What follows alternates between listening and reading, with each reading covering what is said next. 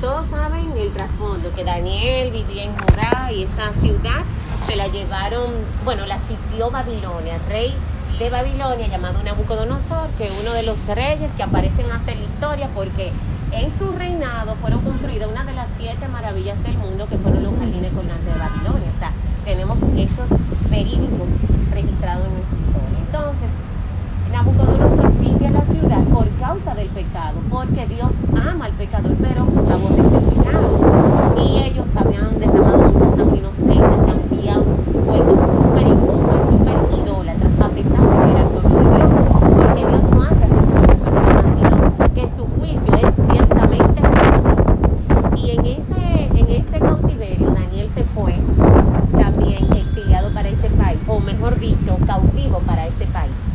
Y vemos que Dios había puesto una gracia especial en Daniel porque él de jovencito, cuando llegó a ese país, dice la Biblia en los primeros capítulos que él había dispuesto en su corazón no contaminarse con la porción de la comida del rey, ni con el vino que él bebía. Es decir, Daniel, a pesar de que no tenía un papá, una mamá, no se fue con tío, con ningún tutor, no tenía el sacerdote, Daniel decidió en su corazón permanecer íntegro ante los ojos de Dios. Y ese ejemplo es muy eh, impresionante porque a veces nosotros vivimos por apariencia, nosotros vivimos porque no ven nuestros padres o porque no ven nuestro jefe, pero ¿cómo somos nosotros en la intimidad?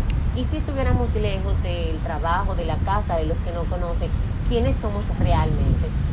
Resulta que Daniel había, por lo que había en él, una integridad Dios, y una relación con Dios muy íntima. La Biblia dice que Dios había puesto en Daniel el Espíritu Santo, porque dice en el versículo que vamos a leer ahora, dice, versículo 3, pero Daniel mismo era superior a estos sátrapas y gobernadores, porque había en él un espíritu superior, y el rey pensó en ponerlo sobre todo el reino. Entonces, Daniel había pasado ya del imperio de Babilonia al imperio ahora medio persa, y se encontraba gobernando el rey Darío, y el rey Darío tenía tres sátrapas superiores. Y estos hombres eran los que le daban cuenta, un placer. Se le quiere mucho. Amén. Amén. Igual, estos sátrapas eran los que estaban a cargo de todo el imperio. Pero Daniel y dos más eran quienes supervisaban estos sátrapas. Y dice que aún Darío pensaba en ponerlo por encima a estos a este muchacho porque en él había, un espíritu superior es decir, que él tenía un don de mando, era íntegro, no había forma de encontrar tacha alguna, era un hombre irreprensible. Pues resulta que a Daniel le tomaron envidia, porque ustedes saben que cuando, como yo se daba una clase en estos días, ella citaba proverbio, que todo trabajo con excelencia despierta envidia, pero todos tenemos la posibilidad de ser excelentes. Si Daniel quiere un hombre común y corriente, ¿por qué nosotros no podemos ser íntegros y excelentes si contamos con el mismo Dios y contamos con el mismo Espíritu Santo? ¿Qué era lo que había en Daniel? Que Daniel tenía una relación con Dios. Daniel oraba tres veces al día. Daniel hablaba con Dios y en la medida en que yo busco a Dios, en la medida en que Giselle y yo andemos juntos, nos vamos a parecer más entre los gustos y eso y así, por eso que dicen a veces, ay, pero mira, estas dos mejores amigas, cualquiera cree que son hermanas. Y es que por la interacción uno termina pareciéndose. Pues por la interacción con Dios nos podemos llegar a parecer más a Dios. Daniel ese era su amigo, Dios era su amigo. Daniel hablaba con Dios tres veces al día y lo vamos a ver más adelante. Y dice que estos hombres le tomaron envidia de manera tal que vieron y revisaron la vida de Daniel de, de principio a fin y no encontraron tacha alguna.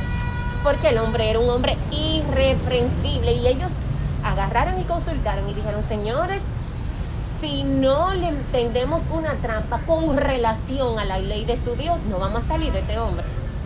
Y vamos a leer a partir del el versículo 3 en adelante. Pero Daniel mismo era superior a estos sátrapas y gobernadores porque había en él un espíritu superior y el rey pensó en ponerlo sobre todo el reino. Entonces los gobernadores y sátrapas buscaban ocasión para acusar a, a Daniel en lo relacionado al reino, mas no podían hallar cosa alguna o falta porque él era fiel y ningún vicio ni falta fue hallado en él.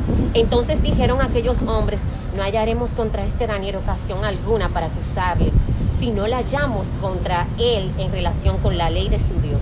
Entonces estos gobernadores y sátrapas se juntaron delante del rey y le dijeron así, rey Darío, para siempre vive, mira, nosotros tenemos una propuesta, nos hemos reunido todos los consejeros, los sátrapas, los magos, los astrólogos, los capitanes, todos los grandes de tu reino, y hemos llegado al acuerdo de que durante 30 días nadie haga ninguna petición ni a hombre ni a ningún dios fuera de ti.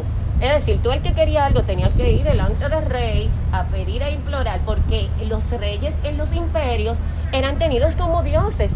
Y de ahí vemos muchísima idolatría. Y al rey eso le pareció maravilloso, que lo adoraran a él y que le hicieran toda la petición a él. Nada, el rey dijo, ah, pero claro que sí. Y él dijo, ah, ¿tú estás de acuerdo? Pues venga, séllalo. Y él lo selló con su sello de imperialista, de emperador y lo sellaron todos los príncipes para que la ley no sea revocada. Entonces vemos que Daniel se entera del edicto y dice, cuando Daniel supo que el edicto había sido firmado, entró en su casa y abiertas las ventanas de su cámara que daban hacia Jerusalén, se arrodillaba tres veces al día y oraba y daba gracias delante de su Dios como lo solía hacer antes. Es decir, esto no era cuestión de una provocación esto no era, ah, no, que yo estoy pegado con el rey y el rey me va a salir a defender. No, es que ya él tenía una relación con su Dios. Y que la palabra de Dios dice en una ocasión Pablo y también Pedro, cuando lo llaman los, los fariseos, mira, nosotros te dijimos que no predique. Y ellos mismos le dijeron a, los a los sacerdotes, busquen ustedes si es mejor obedecer a, a los hombres antes que a Dios. Es mejor obedecer a Dios antes que a los hombres. Y esto, justamente esto, fue lo que hizo Daniel. Ustedes dictaron un edicto. Bueno, es mejor yo obedecer a mi Dios. Y a mí me conviene seguir pegada con mi Dios. Porque el hombre se muere, él puede estar pegado de alguien. Y si esa gente se muere. Y es esa gente la votan. Pero a Dios, ¿quién lo puede mover? Si nuestro Dios es un Dios inconmovible, inmutable. Y dice la palabra de Dios que Daniel comienza a orar. Y entonces ahí ellos se juntan y hallan a Daniel orando y rogando en presencia de Dios.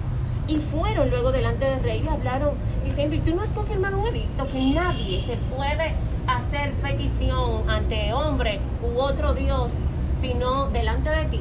Entonces, sí, claro que yo he firmado el edicto, yo lo sellé y todos los príncipes también.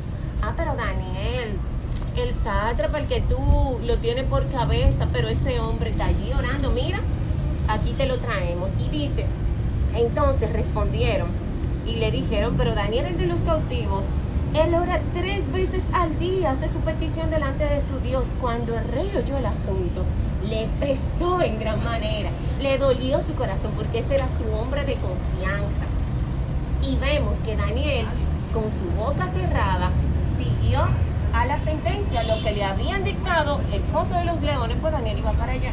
Pero Daniel había confiado en su Dios y el rey había buscado toda la forma de que Daniel saliera eh, libre de esa sentencia, pero lamentablemente el edicto no podía ser revocado.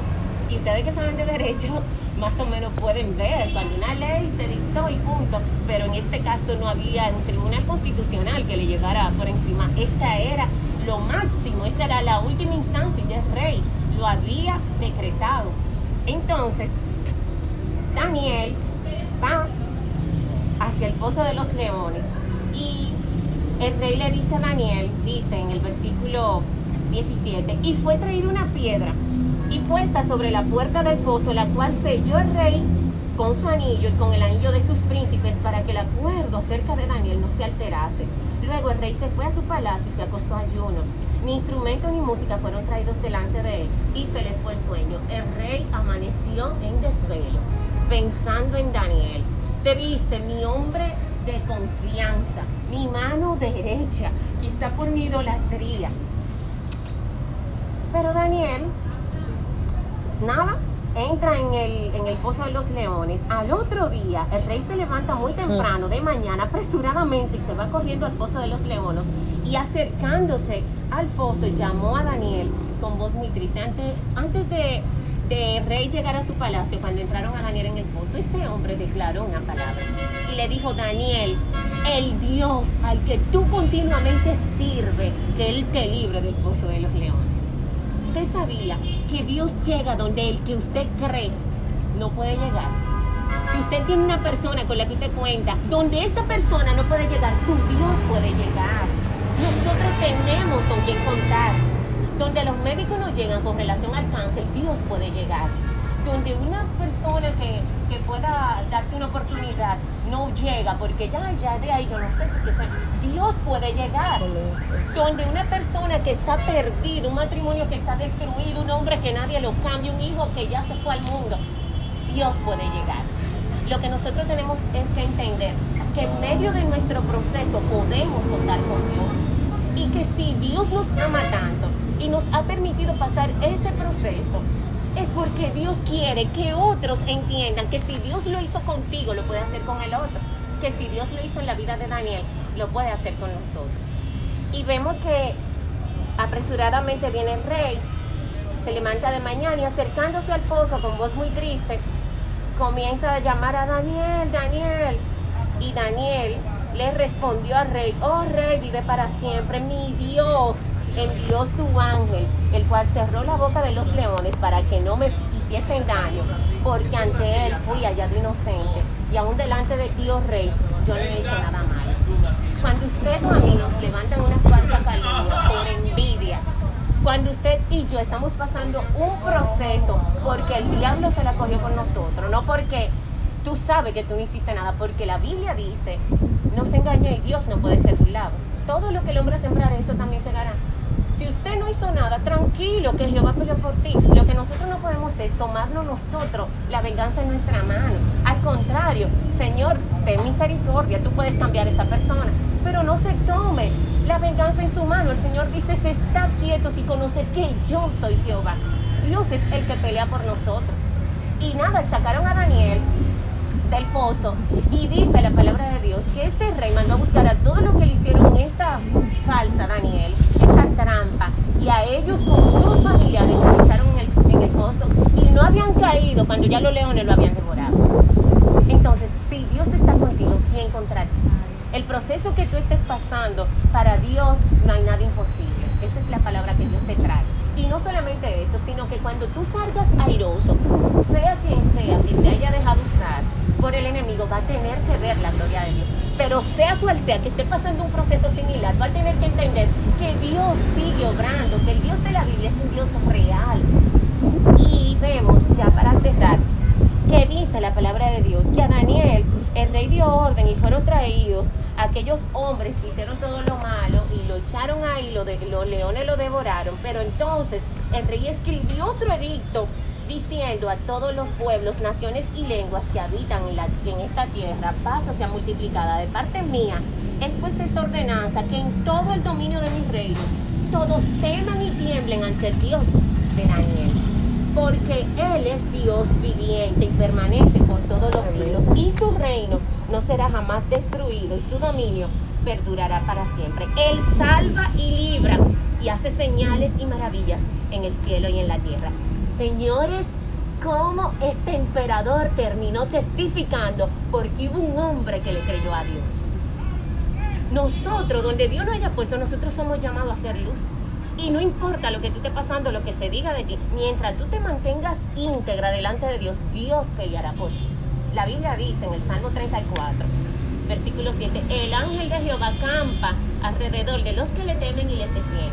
Pero en ese mismo salmo dice, los que miraron a él, a quien a Dios, no fueron avergonzados, sino que sus rostros fueron iluminados. Este pobre clamó y lo oyó Jehová y lo libró de todas sus angustias.